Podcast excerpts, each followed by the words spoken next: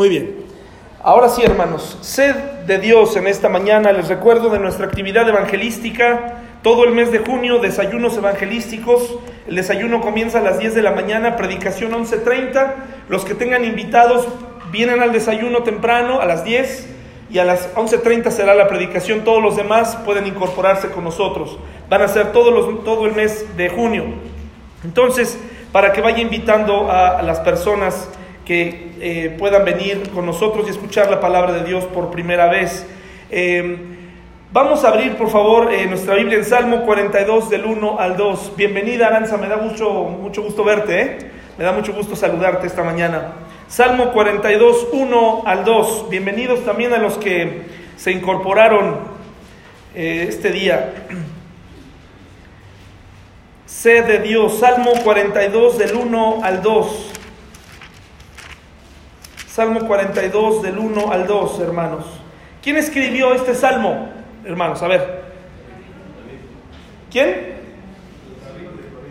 Bueno, miren, fíjense que todos pensamos generalmente que, el autor de los salmos, en su mayoría, eh, fue, fue David, pero en realidad no es así. Si usted se fija ahí, ¿qué, ¿qué dice abajo del título? Masquil de los hijos de quién? De, Coré. Y ahorita vamos a explicar qué cosa es un masquil y, quiénes son los hijos de Coré. Pero los salmos están divididos también en, sublibros, están divididos en libros también. Y esta, esta sección que estamos estudiando corresponde al segundo libro de los salmos, aunque usted no lo va a ver así porque no dice segundo libro de los salmos. Bueno, sí, de hecho sí, mire, ahí dice, ¿sí? Sí, fíjese, sí dice el libro 2. Entonces, esto tiene una razón porque algunos están clasificados de David, otros están clasificados de David y otros, en este caso, los hijos de Core. Y ahorita vamos a ver quiénes son. Salmo 42 del 1 al 2. ¿Listos, hermanos? Dice, como el siervo brama por las corrientes de las aguas, así clama por ti, oh Dios, el alma mía. Mi alma tiene sed de Dios, del Dios vivo. ¿Cuándo vendré y me presentaré delante de Dios? Vamos a hacer una oración. Eh, Dios, te pedimos que hoy eh, podamos tener sed de ti, escuchar tu palabra atentamente y que podamos, Señor, aprender en este día eh, lo que tiene tu palabra para nosotros. Ponemos en tus manos nuestras preocupaciones, nuestros afanes y te pedimos que nuestro espíritu escuche a tu espíritu, Señor, y que podamos alimentarnos correctamente. En el nombre de Jesús, amén. Sed de Dios. Qué bonito, ¿no, hermanos? Como el siervo dice los hijos de Coré, como el siervo brama por las aguas, bramar es una sinónimo de necesidad, es una necesidad. El siervo que está buscando agua en, en tiempos de falta de lluvia, está buscando agua. ¿Alguna vez ha buscado usted algo con esa sed? ¿Ha buscado? Me parece que en la vida del cristiano hay dos momentos de sed. El primero es antes de ser cristianos, cuando estábamos en esa necesidad, en esa búsqueda. Después esa sed se sació. Y, aquí en, la segunda parte de esa sed hay dos caminos. Aquellos que siguen teniendo sed por Dios, conocimiento, y aquellos que tienen sed, pero que siguen dudando de todo. ¿Sí? Aquellos que no encuentran saciedad que siguen teniendo sed por todo. Y hoy vamos a explicar un poquito acerca de esto. Hermanos, era agosto de 1971 cuando Rabbi Zacarías, un apologista que aún vive hoy, era un estudiante. Fue invitado a Vietnam en tiempos de guerra a predicar el Evangelio. Él todavía era un estudiante, estaba haciendo algo, eh, no sé si una licenciatura en teología. Rabbi Zacarías tiene varios videos en, que usted puede acceder de apologética, que es defensa de la fe, a través, eh, dice él, explicando que la, la manera más lógica de la explicación del mundo es Dios.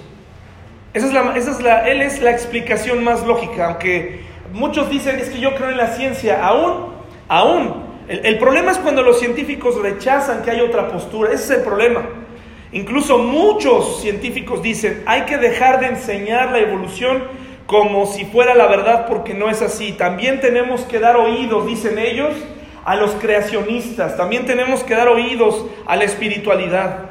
Entonces él defiende la fe, él es un creyente y sin duda él también no está exento de, de, escrutinio y de debilidades en su vida. Pero esta historia que les voy a ir contando a lo largo de la predicación y que les recomiendo este material es muy inteligente como debate, sobre todo con ateos, con agnósticos, con gnósticos, etc. Y lo hace de una manera magistral. Él era un estudiante, fue invitado por eh, algunos misioneros a que fuera a, hablar la palabra de Dios a Vietnam en tiempo de guerra. Ya estaba muy cerca la finalización de la guerra, pero aún así todavía había mucha muerte en ese entonces. Durante esos días que estuvo allá, él necesitó de un intérprete. Así que fue ahí que conoció a Yen, de 17 años, un nativo de Vietnam que le ayudó a traducir del inglés al idioma que se habla en aquel lugar. Eh, este hombre, Rabbi Zacarías, es de origen, tiene una mezcla de nacionalidades indo-canadiense, norteamericano, si no me, si no me equivoco, es, es como que de muchos lugares, ¿no? Por eso el nombre. Muy bien. Vamos a dejar esa historia un momento ahí, se las voy a ir eh, contando. Les decía entonces que cuando vinimos a Cristo, hermanos, cuando vinimos a Cristo por primera vez, eh, llegamos, alguien nos hizo la invitación, Tal vez fueron tus padres, tal vez fue un amigo, tal vez fue en tu casa o tal vez pasaste al frente en alguna iglesia y entonces eh, viniste a Dios y entonces te sentiste con, cierta llenura o me equivoco hermanos. No, ¿verdad? Nos, nos, sentimos llenos, algunos incluso lloraron, algunos dijeron, esto es lo que estaba buscando. Pero la vida cristiana no se reduce nada más a un momento, eh, a una oración, es un continuo caminar, de tal manera que aún siendo creyente, y esto quiero que quede en tu mente en esta mañana, aún siendo nosotros creyentes, aún sabiendo lo que nos espera, aún sabiendo y creyendo en un camino eterno para nosotros, hermanos, aún tenemos cierta insatisfacción de ciertas cosas, ¿verdad? Aún hacemos planes, aún tenemos ciertas cosas y C.S. Lewis, otro apologista, él ya fallecido, además escritor de Crónicas de Narnia y otros eh, escritos, sobre todo de teología, muy interesantes, decía esto, si encuentro en mis deseos que nada en esta tierra puede satisfacerme, la única explicación lógica es que fui hecho para otro mundo. O sea que el hombre siempre está en búsqueda, siempre tiene sed de Dios, siempre estamos en búsqueda de algo, ¿verdad? Incluso, hermanos, eh, eh, el, drogadicto está buscando algo, aunque no lo sepa, ¿verdad? Aunque, aunque no sepa que está buscando a Dios, pero algo. La, chica eh, disipada, ¿verdad? Está buscando algo, aunque, aunque ella no lo reconozca. el alcohólico, ¿verdad? El joven rebelde, Está buscando algo y por eso cuando viene a Cristo, entonces se siente pleno. Pero aún así hay algo que nos hace eh, salir a trabajar, que nos hace... ¿Por qué? Porque todavía estamos en un estuche imperfecto. ¿Hasta cuándo se acabará esa sed, hermanos? ¿Hasta cuándo? Hasta que estemos con Él. Ahí se va a acabar la sed, el dolor, la ansiedad. Mientras tanto, tenemos que hacer algo con esa sed. Por eso les decía que hay dos tipos de sed. La, primaria, la que tú, la que tú tenías antes de venir a Cristo, y la que tienes que tener durante tu vida cristiana. ¿Sí? Espero que los que están aquí tengan sed de Dios, tengamos conocimiento. Me preocupa en mi propia vida cuando no tengo sed de Dios, algo anda mal. Me preocupa ver a algunos de mis hermanos que no tienen sed de Dios, que están eh, caminando como si nada. Tienen sed de empleo, sed de dinero, sed de venganza, sed de amor, pero no tienen sed de Dios. Eh, están contentos con lo que sucede en su vida, pero están poniendo proyecto tras proyecto, pero no se les ve una, un verdadero, una verdadera sed para con Dios. ¿Sí, hermanos? Queda clara estos dos conceptos, sed al principio y una sed durante la vida cristiana. Vamos a hablar un poco de esta sed al inicio. Juan 4 del 1 al 19, por favor. Juan 4 del 1 al 19. Y vamos a ir armando el rompecabezas juntos. Juan 4 del 1 al 19. ¿Qué, ¿De qué nos habla? ¿Qué dice el título de nuestras Biblias? respecto a Juan 1.19. Jesús y quién?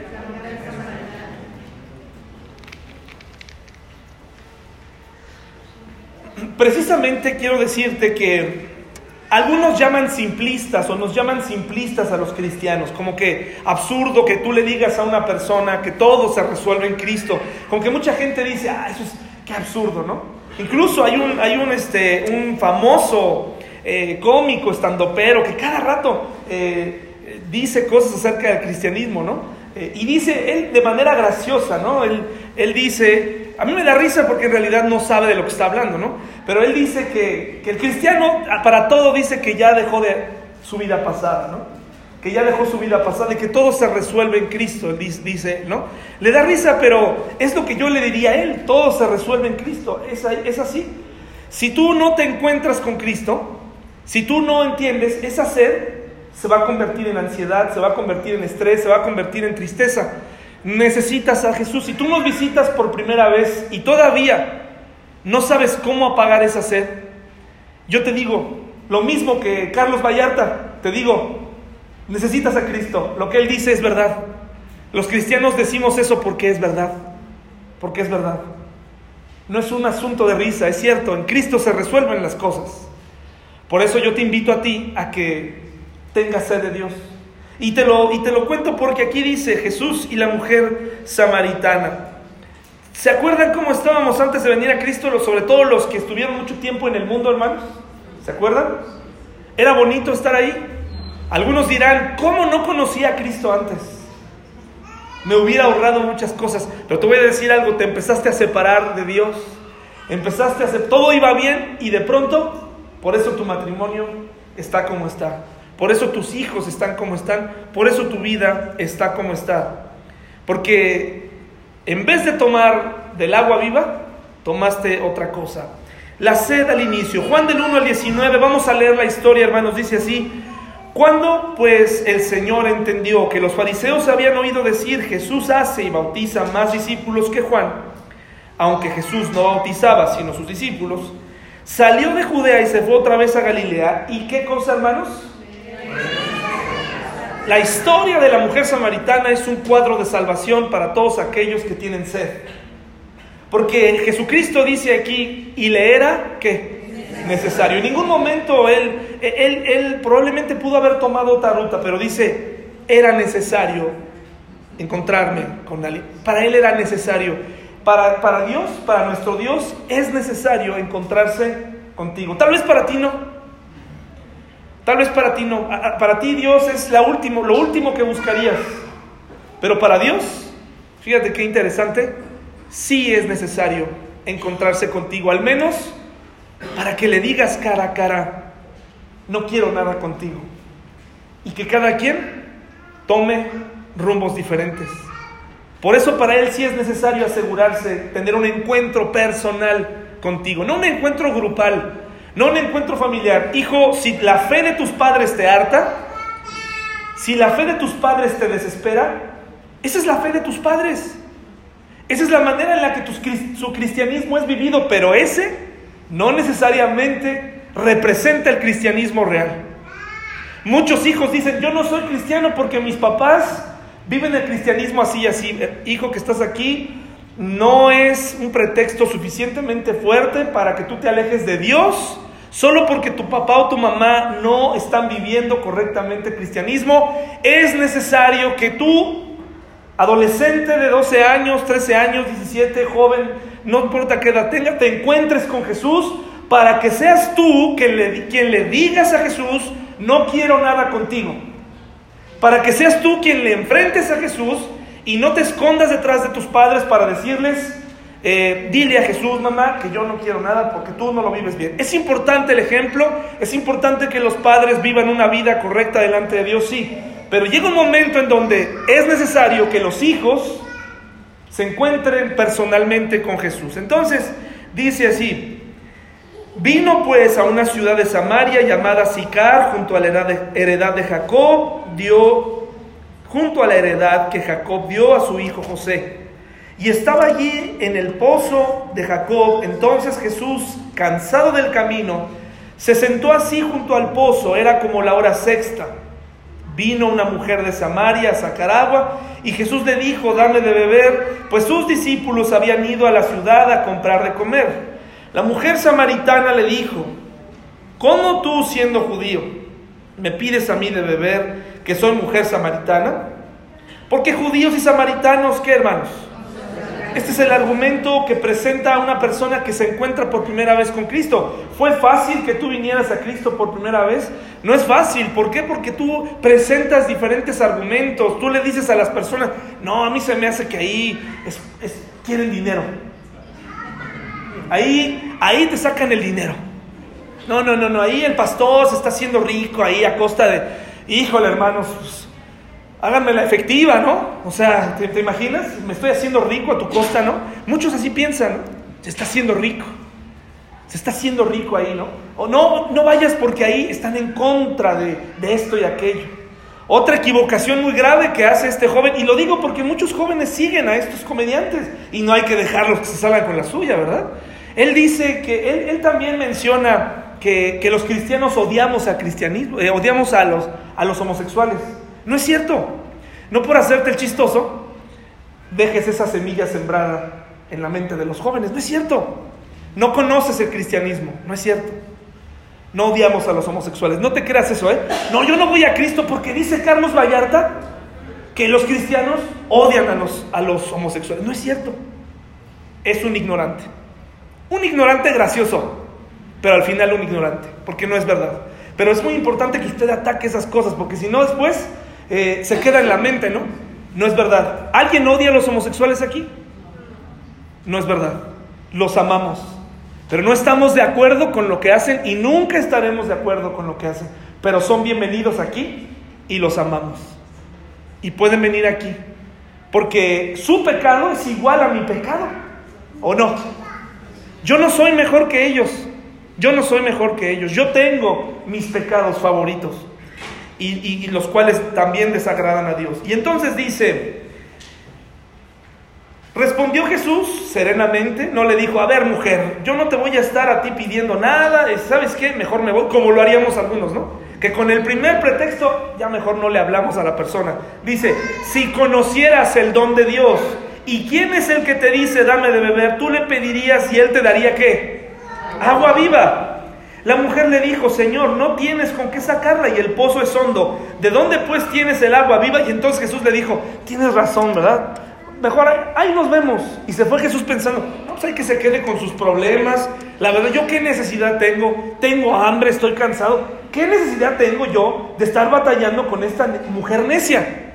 Mejor me voy con quien sí me quiere escuchar. La persona que no te quiere escuchar es quien más necesita de Dios. La persona más católica es la que te necesita, necesita más a Dios. La persona más atea es la que necesita más a Dios. La persona más perversa es la que lo necesita más. No te rindas. Hay quien ha tenido tanto respeto por eso que ya han pasado años desde la última vez que te atreviste a decirle algo a tu mamá o a tu papá. Y cuando esa mujer se muera, entonces vas a venir y vas a decir, pues yo lo intenté, no es cierto, no lo intentaste, tuviste miedo. Tuviste miedo que no te aceptara en tu casa en las navidades. Tuviste miedo y, ¿sabes cuál fue el precio de esto? Su alma. Su alma, por tu cobardía. Tienes que romper el hielo una vez más. No, es que no la quiero fastidiar. ¿Sabes qué? Yo prefiero fastidiarla a que se pierda. Yo prefiero. Fastidiala. Dile en el nombre de Cristo, dile, oye, yo quiero hablarte de lo mejor. Que no, ya no se puede. Inténtalo. Inténtalo. Porque testificar también habla de nuestra sed de Dios. También nos habla de, esa, de ese anhelo que tenemos por compartir. Si tú no tienes sed es porque no, no te interesa. Dice entonces, ¿acaso eres tú mayor que nuestro padre Jacob? Y aquí ya empezó así como más insultante la cosa, no sé si se fija, ¿no? que nos dio este pozo, como diciendo, ¿qué te sientes tú? No te conozco, estás aquí solo, me vienes a hablar. Para mí hasta has de ser como un pervertido, ¿no? ¿Qué, ¿Qué, estás haciendo aquí? ¿Te sientes más que Jacob? Del cual bebieron él, sus hijos y sus ganados. Respondió Jesús y le dijo, ¿cómo hermanos? Cualquiera que bebiere de esta agua, ¿qué? Volverá a tener sed. Fíjense con qué paciencia y con qué misericordia la lleva a lo básico. mas el que bebiere del agua que yo le daré, no tendrá que ser jamás. Fíjese cómo le dice Jesús a la samaritana, le dice, oye, ¿sabes qué? Yo tengo algo que tú necesitas y porque lo necesitas, insisto, Tú lo necesitas, no sabes de lo que estás hablando, no sabes lo que estás rechazando. ¿Alguna vez ha estado con alguien que en algún momento usted sabe que puede hacer algo por él y esa persona está necia? No, no, no lo quiero. Oye, te va a ayudar. No, no, no. Y tú sabes todos los beneficios, tú lo puedes ver, pero esa persona no lo ve y es triste, hermanos, que esa persona se aleje así. Pero le dice, Cualquiera que bebiere de esta agua volverá a tener sed, no volverá, volverá a tener sed, mas el que bebiere del agua que yo le daré, ¿qué dice? No tendrá sed jamás, sino que el agua que yo le daré será en él una fuente de agua que salte para qué?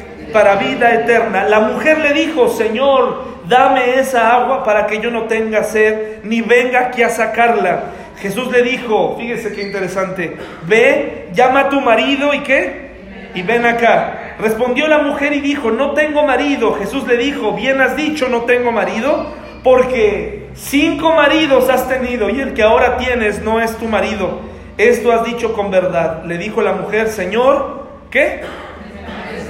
Me parece que ahora sí tienes toda mi atención.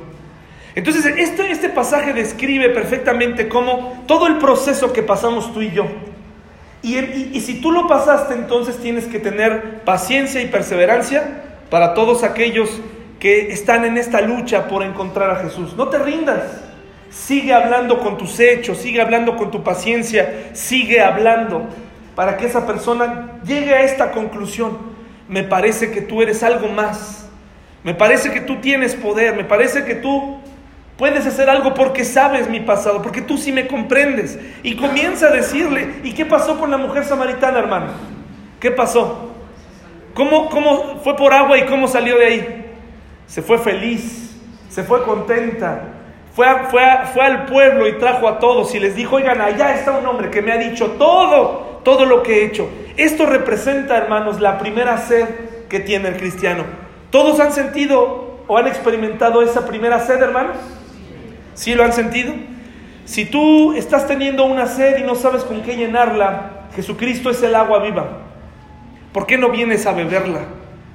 Con esa, esa agua no tendrás ese tipo de sed jamás.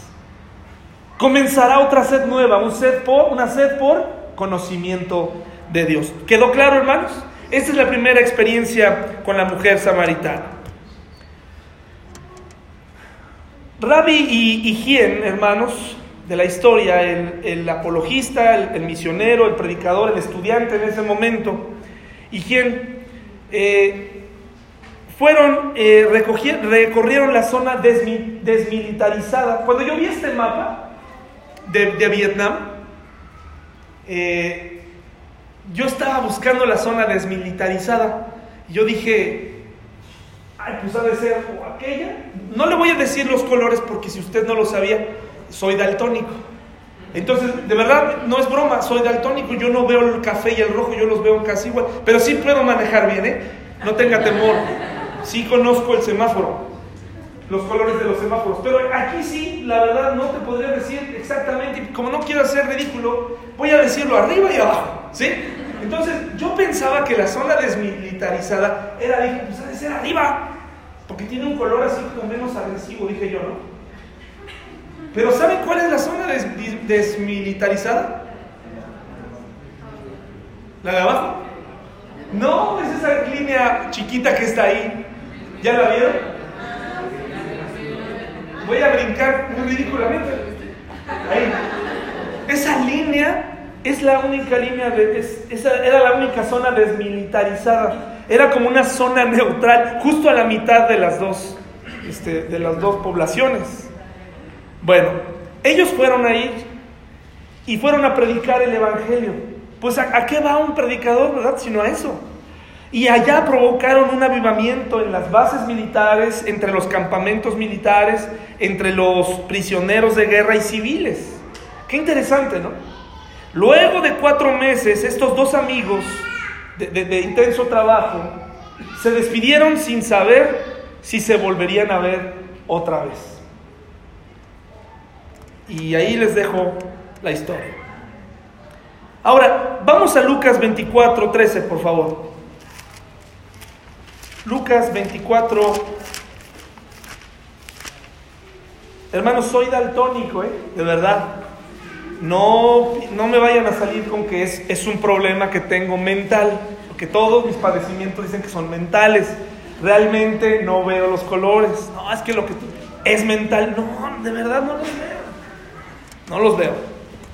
Bueno, Lucas 24, 13 al 21. Entonces estamos todos de acuerdo que en algún momento todos tuvimos esta sed por Dios.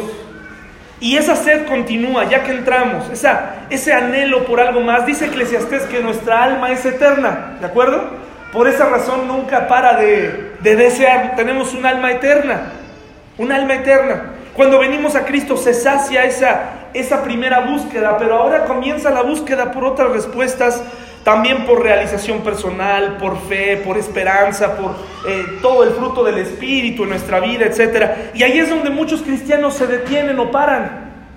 Ahí se quedan, se quedan únicamente con, con esa primera sed resuelta y después ya no crecen, ya no crecemos. Nos quedamos con, como les decía hace ocho días o últimamente en este mes lo he dicho mucho, nos quedamos en Juan y ya de ahí no pasamos y ojalá llegáramos al capítulo 18, ¿no? No, estamos en el 3, no salimos del 3 y luego al 1 otra vez. ¿no? Y, al, y luego ya lo lograste al 4, ¿no? ¡Bum! O sea, llegaste lejos. Y dices, ya voy a estar más profundo. Ahora, este año voy a retomar Génesis. Y entonces Génesis, ahí estás otra vez, ¿no? Descifrando el Génesis. Igual hasta, hasta la historia de la, de la serpiente. Y luego otra vez, pues ahora a Juan. Bueno, ya sabes qué dices, mejor a Salmos y terminas en Salmos. Llega un momento en donde tú y yo tenemos que saber un poco más. ¿Sí? Eso es parte. Tu, tu, alma te está pidiendo más. E, ese, esa incertidumbre en las noches, ese insomnio, aún siendo cristiano, se debe a que tu alma está pidiendo más. Está pidiendo información. El Espíritu Santo te está diciendo, oye, lee para que te alimentes y para que eso termine. Esos, esos problemas de carácter son reclamos del alma. Es sed de Dios, pero tú la apagas con otras cosas. Lucas 24, 13 al 21. ¿Ya está? Lucas 24. ¿Qué dice el título, hermanos? Y este pasaje habla precisamente lo que siempre hemos dicho, la relación eh, la vida cristiana es un caminar continuo. ¿Cómo va su caminar cristiano en, en mayo? Hoy estamos a, ¿qué? ¿13? 13. ¿Cómo va tu caminar cristiano? ¿Cómo va? ¿Cómo vas en este peregrinar? ¿Cómo te va? ¿Cómo estás avanzando? Hermano, hermana, ¿cómo vas? ¿Cómo te ha ido? Estás cansado, estás ya, dejaste todo atrás. Hay quien no salió muy lejos de la meta, ¿eh? Dio 10 pasos, caminó un kilómetro y ya dejó todo atrás. ¿Cómo va tu caminar cristiano? ¿Cómo va? ¿Qué tipo de información estás recibiendo? ¿Estás, qué, qué, estás haciendo? El camino cristiano es, es como el camino de Maús. Dice, y he aquí, dos de ellos iban el mismo día a una aldea llamada, ¿cómo hermanos? Emaús, que estaba a 60 estadios de Jerusalén. E iban hablando entre sí de todas aquellas cosas que habían acontecido. ¿Qué cosas, hermanos? La muerte, porque todavía la resurrección no habían podido hablar, no la habían ni siquiera considerado. Estaban hablando de qué bueno era Jesús, qué grandioso se había comportado Jesús. Yo creo que iban en el camino y decían, ¿te acuerdas aquel día cuando Jesús sanó al paralítico de Bethesda? ¿Te acuerdas el día que de la nada de cinco, de cinco panes y, sí, ¿no? Y cinco peces, no, no estoy confundiendo los números, hizo, alimentó a 15 mil personas, porque dice la historia que son 5 mil varones, pero en realidad eran 15 mil personas. Y yo creo que iban hablando de esto y bien contentos y diciendo, qué bárbaro ese Jesús, ¿qué? ¿Has conocido a alguien como Jesús? No, pues nunca, ¿eh? La verdad, que bárbaro, no, pues qué bonito. ¿Y qué piensas hacer después de esto? Pues no sé. Yo creo que ya todo esto se acabó, yo creo que ya cada quien a sus cosas. Qué bonito era andar con Jesús. Y así andamos muchos de nosotros, hermanos. Así andamos muchos de nosotros. Como si Jesús estuviera muerto. Como si la Biblia fuera un cuento de hadas, como así andamos muchos de nosotros, tristemente. Y nuestra sed de Dios la cambiamos por, por ser intelectuales, por, por, hacer mucho deporte, por meternos de lleno a, una, a un hobby, por, por, por, te pones a cultivar ¿no? tus, tus flores. ¿Han, ¿Han, visto gente devota? Yo he visto, conozco algunos que, cultivan sus flores con tal devoción que dice uno, si así cultivaras tu vida cristiana, tu vida estaría igual de hermosa que esa orquídea, ¿no? Pero ahí está, ¿no? y van por su tierra y le platican. Platica con Dios, hermano. Te van a, te van a decir la loca del, del, pueblo, ¿no? Del barrio ahí. Ay, cómo hay gente que limpia las hojas. Pues así ojalá pudieras cultivar tu vida cristiana. Entonces dice, e iban hablando entre sí de todas aquellas cosas que habían acontecido. Sucedió que mientras hablaban y discutían entre sí, Jesús mismo se acercó y caminaba con ellos mas los ojos de ellos estaban velados para que no le conociesen. Jesús quería escuchar más. Y les dijo, ¿qué pláticas son estas que tenéis entre vosotros mientras camináis? ¿Y por qué estáis tristes? Respondiendo uno de ellos, que se llamaba Cleofas, le dijo, ¿eres tú el único forastero? Fíjense cómo todos se acababan a Jesús, ¿no? Aquí dice, prácticamente eres un forastero, no sabes nada. Eh, ¿eres tú el único forastero en Jerusalén que no ha sabido las cosas que en ella han acontecido en estos días?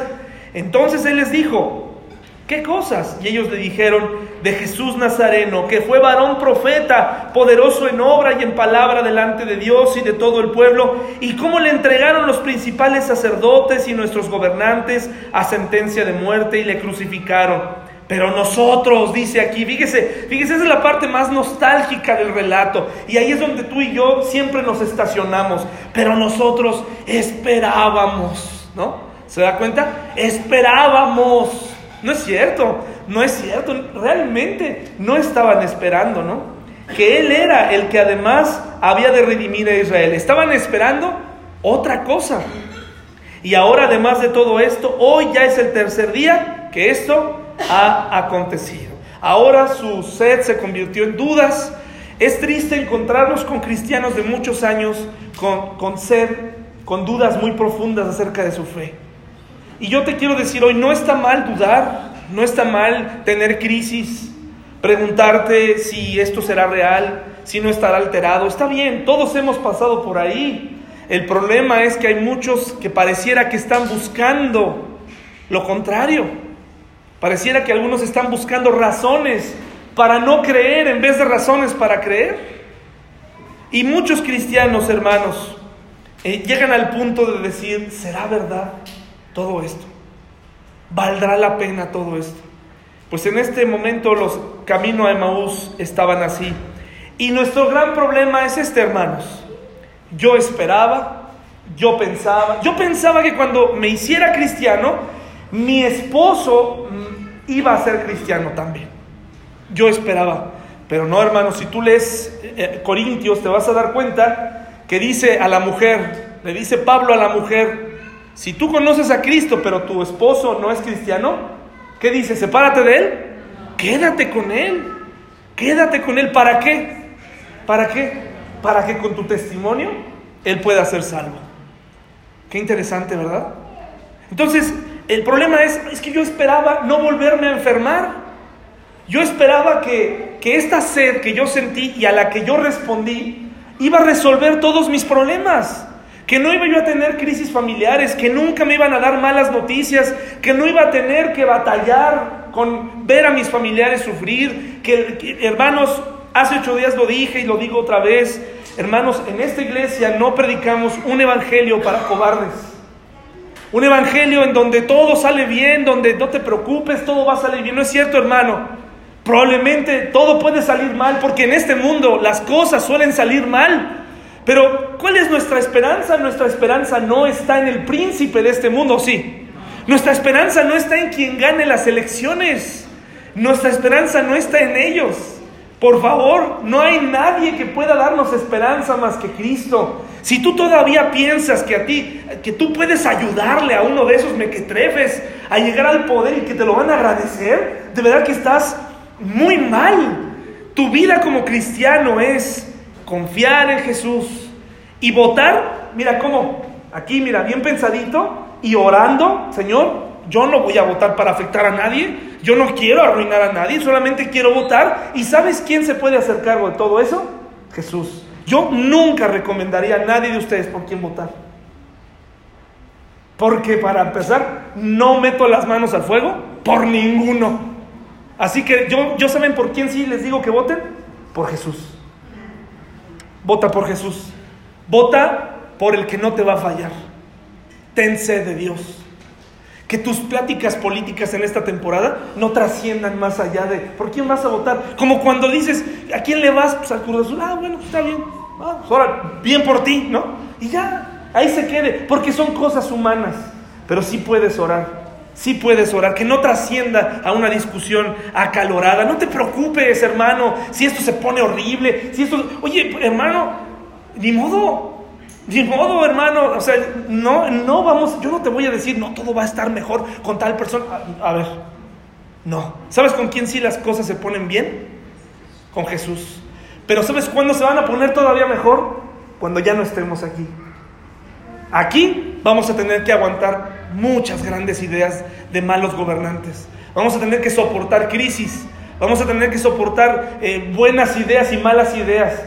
El cristiano tiene que confiar en Jesús, porque para eso nos reunimos el domingo, ¿no? ¿O a qué vienes tú? Bueno, sí, pero ojalá, ojalá que este gane para que entonces me beneficie, ¿verdad? O para que este no me, no me falte, porque si el otro llega, entonces me va a faltar. No, no, no, yo no, yo prefiero no confiar en ninguno de ellos y mejor, hermanos, vamos a confiar en Dios. Pero tenemos esta, esta, expectativa. Yo esperaba, yo pensaba que el cristianismo iba a revolucionar esto y aquello. Sí, pero también tiene que ver con una parte en que tú estés dispuesto a crecer. Muchos matrimonios no se resuelven porque una de los dos no quiere reunirse.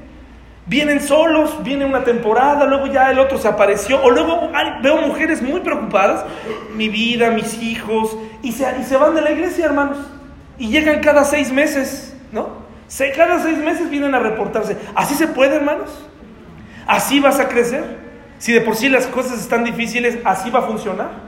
Necesitamos constancia, necesitamos disciplina. Cuando se es cristiano, ¿sabes qué ocurre? Se renuncia a lo que se esperaba. Se renuncia a lo que tú querías y se le pide a Dios que haga su voluntad y que nos permita aceptarla duras palabras, ¿verdad? Por eso dice Jesús, las tomas o las dejas. Nadie está aquí a fuerzas. Nadie está aquí a fuerzas, hermanos. Por eso tenemos que renunciar a lo que esperábamos y a lo que pensábamos y a lo que se creía. 17 años después, mis hermanos, ¿quién llamó a Rabbi para contarle la siguiente historia? Cuando Vietnam del Norte cayó, finalmente ya este, totalmente invadida, etcétera, ya no hubo resistencia. ¿Quién fue llevado a un campo de prisioneros que estableció el Vietcong, que era como la guerrilla enemiga. Y fue obligado, quien, este nativo, este vietnamita, fue obligado día y noche a olvidarse del cristianismo. Fue sometido a tareas eh, terribles, fue sometido, su fe fue puesta a prueba y se le dieron literatura socialista, comunista, para que él pudiera olvidar. Se le dijo que los misioneros le habían lavado el cerebro. Es una frase muy común de nuestros amigos no cristianos, ¿no? Te lavaron el cerebro, tú contéstale, sí, también me lavó el corazón y me, me lavó la mente y me lavó todo, ¿verdad? Y por eso tengo parte con él, como decía Pedro, ¿no? Cuando Jesús le dijo a Pedro, le dijo, déjame lavarte los pies. ¿Y qué dijo Pedro? A mí nunca me vas a lavar los pies. Ah, entonces no tendrás parte conmigo. ¿Y qué dijo Pedro? Entonces lávame todo, ¿verdad? Porque él quería tener parte con él. Fue obligado a olvidar el cristianismo día y noche. Era obligado a leer a Marx y a Engels. Y casi lo lograron. Casi lo lograron. Esto sucedió, esta historia, esto que les acabo de decir de que fue sometido, fue casi muy poco tiempo después de que Rabbi se fue de regreso a Estados Unidos. Pero la historia se la platicó 17 años después. ¿Quién escribió entonces el Salmo 42, hermanos? Los hijos de Coré. ¿Y quiénes fueron los hijos de Coré, hermanos? ¿Se acuerdan? Ahorita se los voy a decir. Un másquil del salmo que acabamos de leer significa una instrucción para quién? Para el remanente. Cuando tú lees un salmo que dice másquil es una instrucción para que la gente que haga la obedezca. Y por eso el Salmo 42, mire, vaya, vaya para allá. El Salmo 42 está escrito por hombres que le dicen al remanente, a las personas, a sus paisanos, y usados por Dios para decírnoslo a nosotros, te dice, como siervo, brama por las corrientes de las aguas. Así clama por ti, oh Dios. Esto es una instrucción. Ten sed de Dios. Busca a Dios. Mi alma tiene sed de Dios. Es una instrucción. Los hijos de Coré, hermanos, no siempre estuvieron cerca de Dios, no siempre tuvieron sed de las cosas espirituales. ¿Se acuerdan de esa historia en el desierto cuando Moisés tenía ya de por sí muchos problemas que atender? Pues se levantó un hombre llamado Coré, que levantó a 250 líderes comunitarios y los puso en contra de Moisés. Y les dijo, ¿sabes qué? Moisés está haciendo esto mal y hay que tomar control y todo. ¿Saben qué? O sea, hicieron una rebelión terrible. Retaron a Moisés. ¿Qué hizo Dios con los hijos de Coré, hermanos? ¿Qué hizo Dios? ¿No se sabe la historia, hermano? Alguien que se la sepa, ¿qué ocurrió con los hijos con los que se rebelaron sin razón? Los destruyó. ¿Y cómo los destruyó, Mayra? Dios permitió que la tierra se abriera y se los, se los llevó a todos y a, muchos de ellos con todo y sus hijos.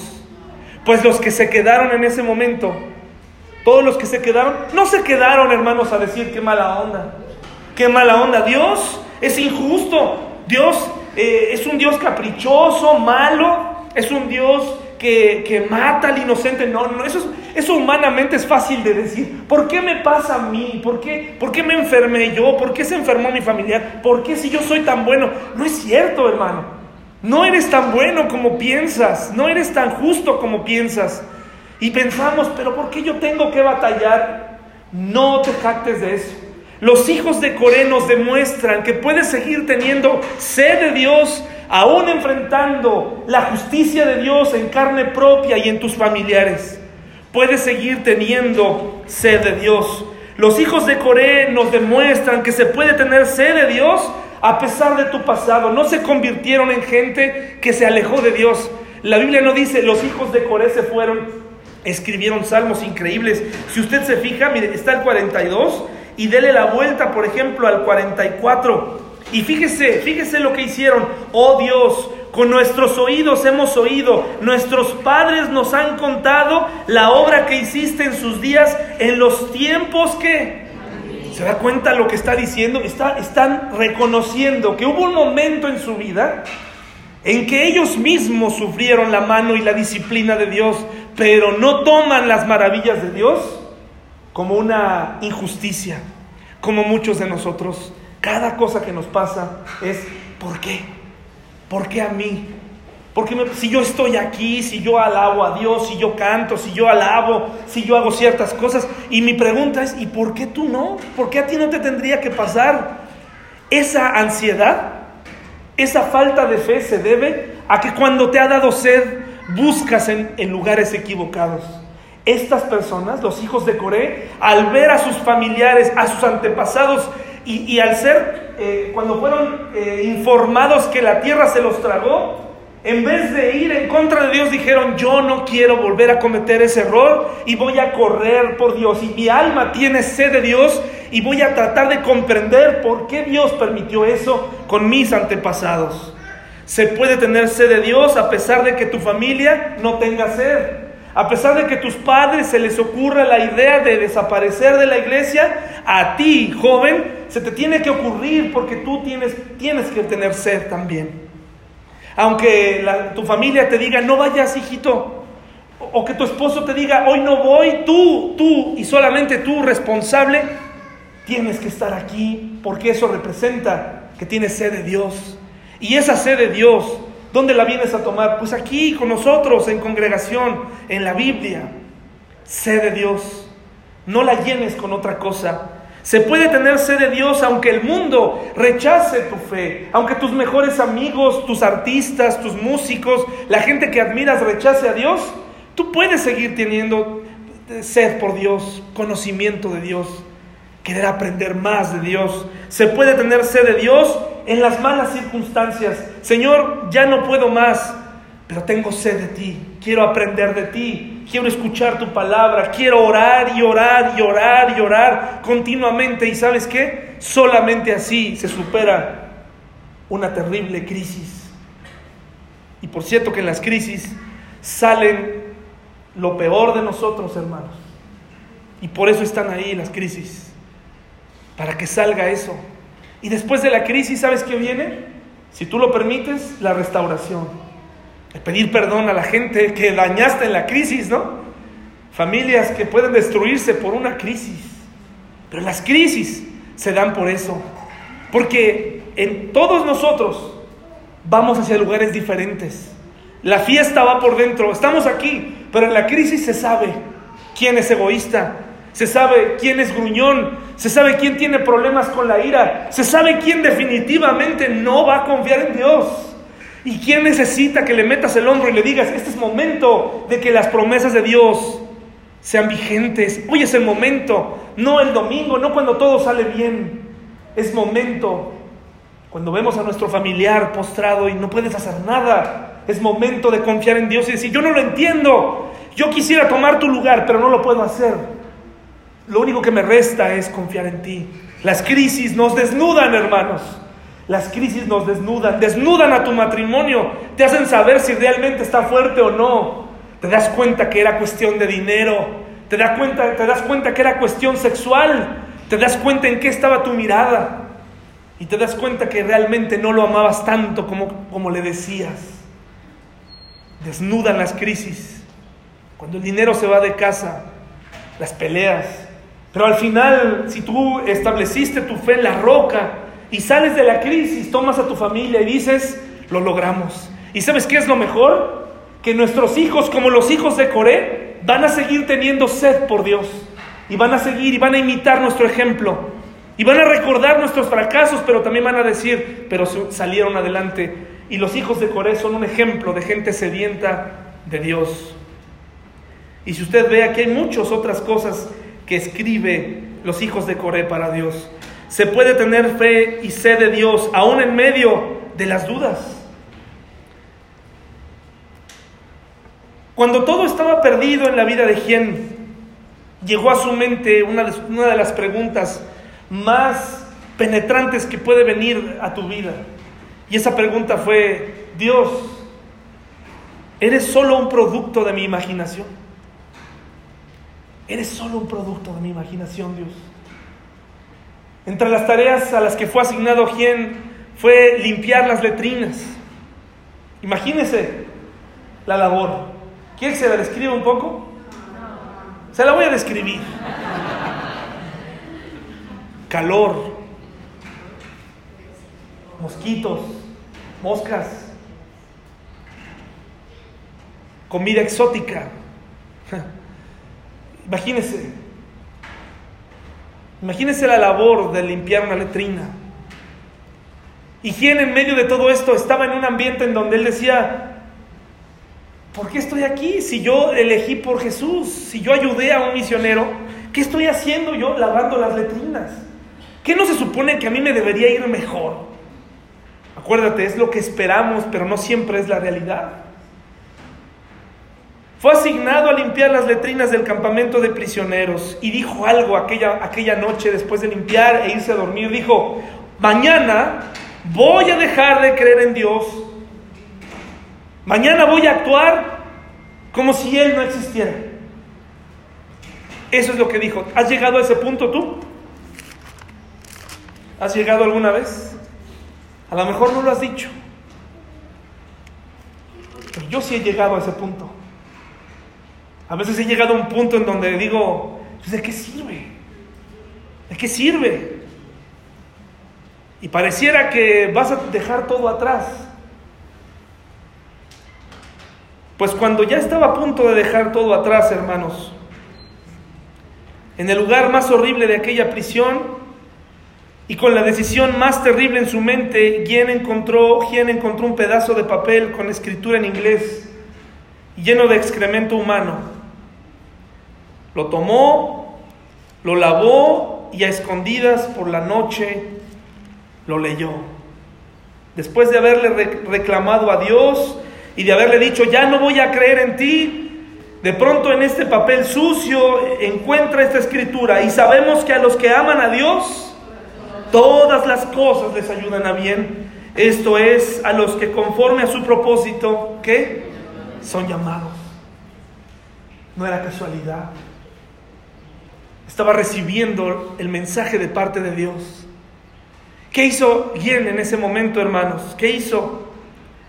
A partir de ahí, Gien se ofreció diariamente a limpiar las letrinas para sorpresa del, comandante en jefe del campamento. Él decía, yo las limpio.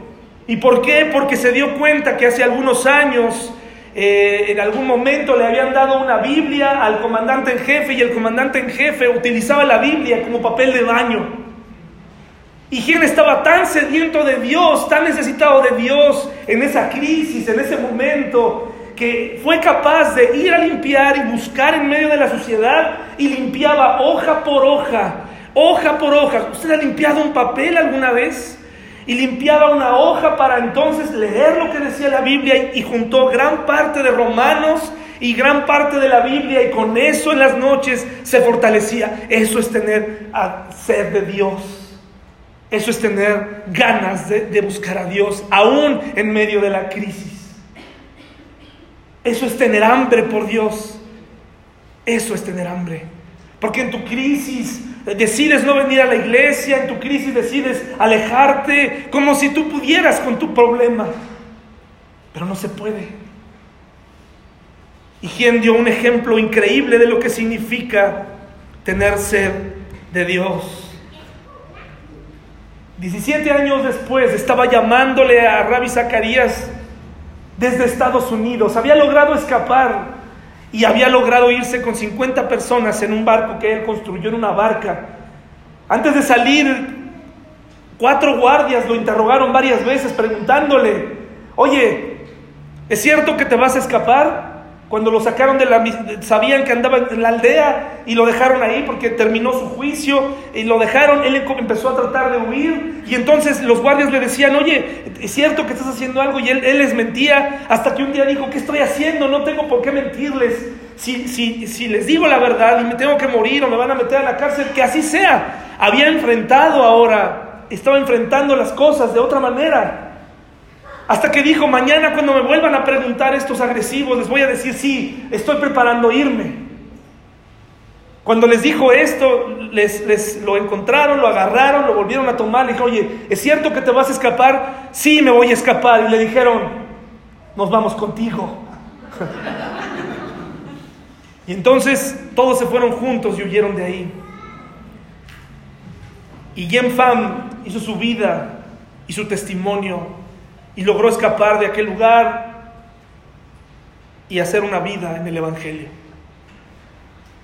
Esta es la sed de Dios, hermano. ¿Hasta dónde llega tu sed por Dios? ¿Hasta que empiece el problema? ¿Hasta que te den malas noticias? ¿Hasta que te quedes sin trabajo? ¿Hasta que, hasta que muera tu familiar? ¿Hasta ahí? ¿Hasta ahí? ¿O va a comenzar más tu sed de Dios? Y vas a decir, yo no me aparto de Dios. Yo no me aparto ahora. Hoy más que nunca necesito a Dios. Hoy más que nunca voy a estar aquí. Hoy más que nunca le voy a, le voy a, me voy a llenar de, de sus promesas y me las voy a repetir. Porque cuando me den la mala noticia, aunque me duela, no me voy a caer. Porque Él está aquí conmigo. Porque Él murió para este caso. Él murió para estos casos. No murió para, para mis cumpleaños. Murió para cuando muera pueda estar con Él. ¿Cuánta sed de Dios tienes? ¿Y cómo lo demuestras?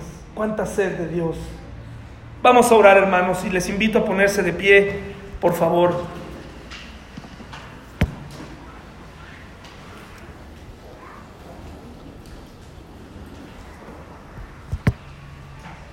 Señor, te doy muchas gracias por tu misericordia para con nosotros, Señor, por tu amor. por los ejemplos de hombres que fueron valientes, Señor, y capaces de hacer cosas increíbles con tal de tener comunión contigo, con tal de seguir adelante. Señor, ayúdanos a, a hacer un lado lo que esperamos que suceda y comenzar a confiar en ti y sencillamente esperar en ti. ¿Cuál es el siguiente paso, Señor? ¿Hacia dónde nos quieres llevar? Te suplicamos perdón, te pido perdón, Señor, por mi falta de fe en la crisis, Señor, por mi falta de conocimiento, de recordar ese conocimiento en momentos difíciles. Te suplico, Señor, por cada familiar que está batallando hoy, por cada creyente que está sufriendo, Señor, que está teniendo dudas, pero esas dudas son continuas, Señor. Cada año hay una duda, cada tres años, cada cuatro años, Señor. ¿Hasta cuándo vamos a encontrar estabilidad, encontrar esa paz? Hay hombres que lo pudieron lograr, Señor, porque vivían en circunstancias nada sencillas. Te pido por mis hermanos que están aquí, por los que nos visitan por primera vez, por los adolescentes apáticos, Señor, porque ellos van a dar cuentas a ti y, el problema no es su actitud en la iglesia, Señor, sino que un día van a encontrarse delante de ti, Señor. Te ruego muy en especial en esta noche en este día, Señor, por mi abuelo, que lo guardes, Señor, que lo protejas, que hagas tu voluntad en su vida, Señor, que le des paz, que le des tranquilidad, que calme su desesperación, Señor. Te pido por cada hermano que tiene familiares enfermos, ayúdanos a confiar en ti, Señor, a dejarnos caer en ti en paz. Te lo pido en el nombre de nuestro Salvador Jesucristo. Amén. Gracias mis hermanos.